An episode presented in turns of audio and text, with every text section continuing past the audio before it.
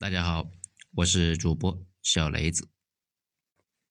为什么负利率国债有人抢着买？因为时代变了。文章来自于二号头目的九编文集。之前呢，有一个章节里面有提到过中国发行负利率国债的事情。今天呢，咱们呢来聊一下这个话题。其实负利率国债。本身并不值得聊，几句话的事情呢。不过呢，今天顺便说一下我对接下来的负利率时代和微增长时代一些看法。首先，咱们来讲负利率国债。国债很好理解，国家需要钱，就开张欠条，说啊想借钱，你呢把钱贷过去，国家收钱把借条给你。五年期的国债就是五年之后还给你，十年期的国债就是十年之后还给你，而且要支付利息，大概呢就这样子了。那什么是负利率国债呢？一目了然呢，国家发了一万块钱的债，说是过几年还九千，这按理说脑子有病的人才会去买呢。不过现实中不但有人买，而且疯抢。去年呢，我国给欧洲发了一批利率为百分之负零点一五二的国债，场面十分火热。那场面呢，就跟深圳的新房那开盘似的，迅速就被抢光了。那么问题来了呀，他们有病吗？这么想不开？也没病啊，只是呢，欧洲自有国情在。欧洲现在是负利率嘛，钱存在银行要收手续费。讲到这里啊，大家可能就纳闷了，那就放家里呗，这又不是不能放，可以是可以啊。德国呢，一度保险箱那都是卖断货了，老百姓骂骂咧咧的就把钱从银行里取出来放家里了。但是呢，有个问题啊，一个几万、几十万可以放家里面，如果账户上有几百、几千亿，类似于那种养老金呢、主权基金什么的。什么保险箱能够放得下这么多钱呢？而且那么多钱放家里面，那是不是得再搞几百个人的安保团队来看着这些钱呢？那不还得花钱吗？还不如放在银行里面。问题是呢，放在银行里面就得交保管费，大家一权衡，哎，那就收就收吧，负利率那就这么来了。这一次呢，中国发行的国债尽管也是负利率，不过啊。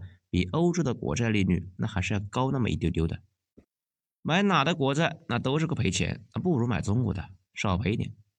更关键的是，现在呢，全世界都在比烂似的狂发货币，中国啊相对来说发的呢还算少的，而且随着中国的经济强势复苏，大家都会需要中国的货币跟中国呢做买卖，人民币就会像中国的房子一样会升值。欧洲人在对赌人民币升值之后啊，他们好套现。这种操作呢，一个本质就是欧洲人做空欧元。此外，国债有一个贴现率这个说法，也就是说，你买一张国债，在到期之前，那如果急用钱可以卖掉这张债券，说不定会升值，升值之后就可以卖掉，有时候呢也能够卖个好价钱，甚至还能赚一点。总之，他们买我们的负利率的债券，那是不会赔的。但是，我们今天讲的重点呢，不是这个国债，是想跟大家分享一下负利率的情况之下会发生什么。咱们首先来讲一下啊，负利率是怎么形成的。欧洲和日本呢，是我国很多青年梦中的故乡，但是从现状来看，他们面临着很多的麻烦。这最大的麻烦呢？莫过于这些国家中，大家既没有消费的意愿，也没有创业的冲动。日本没有消费冲动，主要是老龄化那太严重，而且呢，等级森严、流动性极低的社会，会导致大家的一副凑合着过的这个模样。用日本人自己的说法呢，说是啊，上世纪日本搞经济搞得太疯狂了，都玩脱了。当初教育下一代太使劲。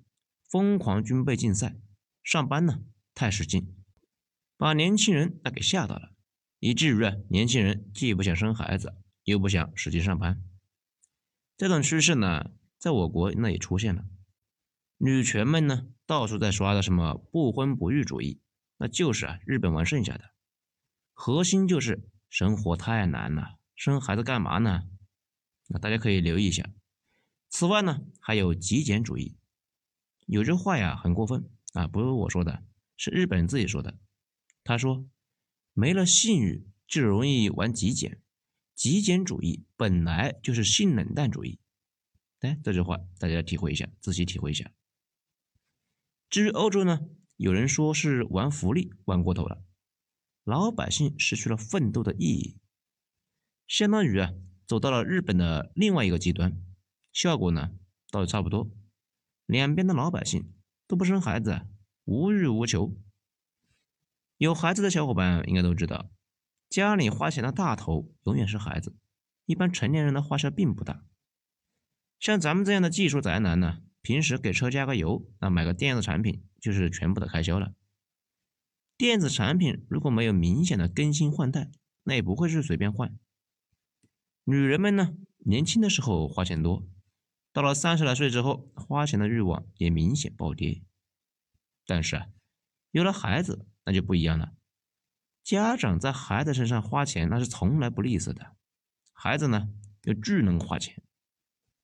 咱们以北京为例啊，上千万的学区房，巨贵的补习班，每年啊带孩子去旅游，相比较而言呢，给孩子买个名牌的衣服，反倒花不了几个钱。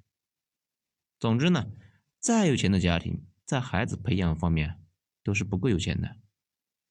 如果实在是有钱，还可以呢，给哈佛这个大学捐他一个亿，将来给你家这个娃娃呢有一个名额，或者会出现类似于智能手机、互联网、自动驾驶这样的黑科技，整个社会更新一波，也能够大规模的促进消费，进而呢促进经济。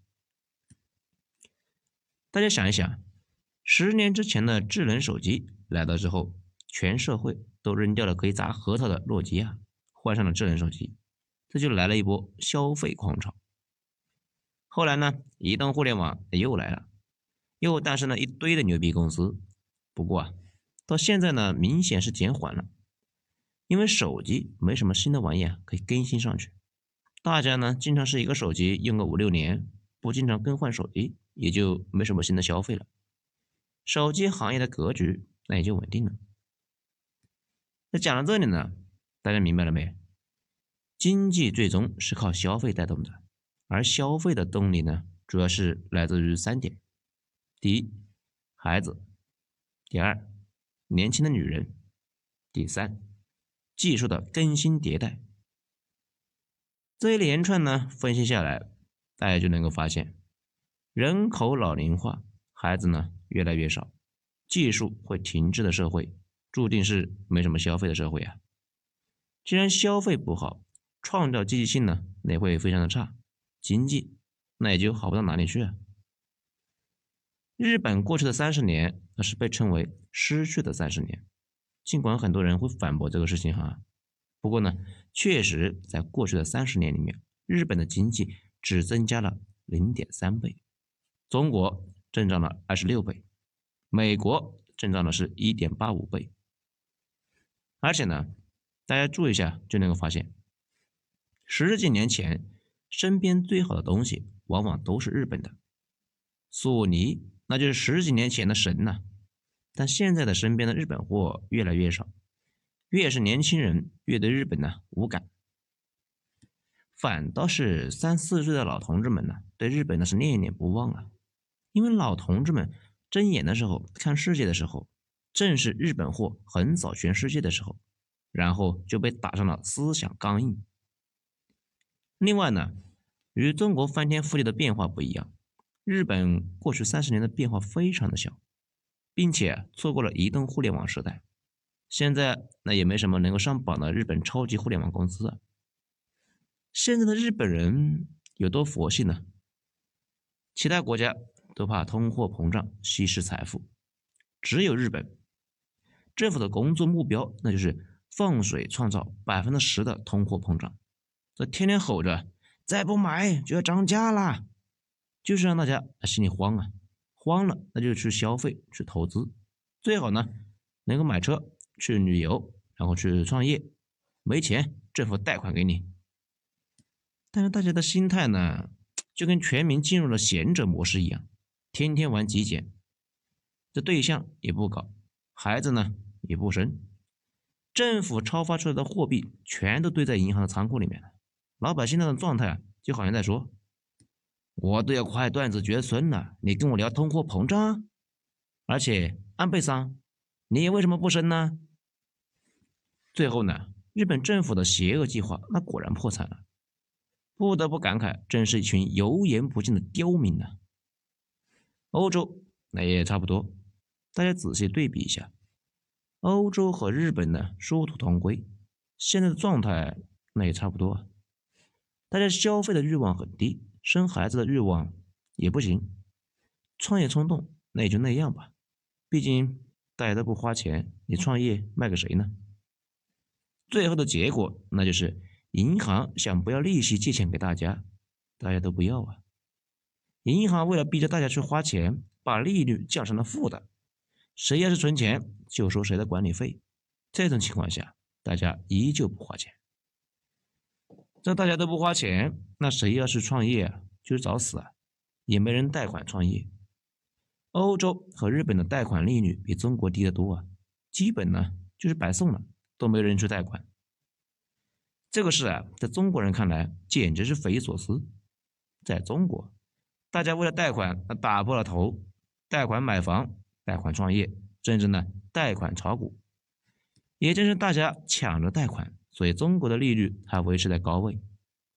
大家呢去深圳、杭州看一看那些排大队申请贷款的人，再对比一下欧洲和日本，简直是不敢相信这是一个同一个地球啊！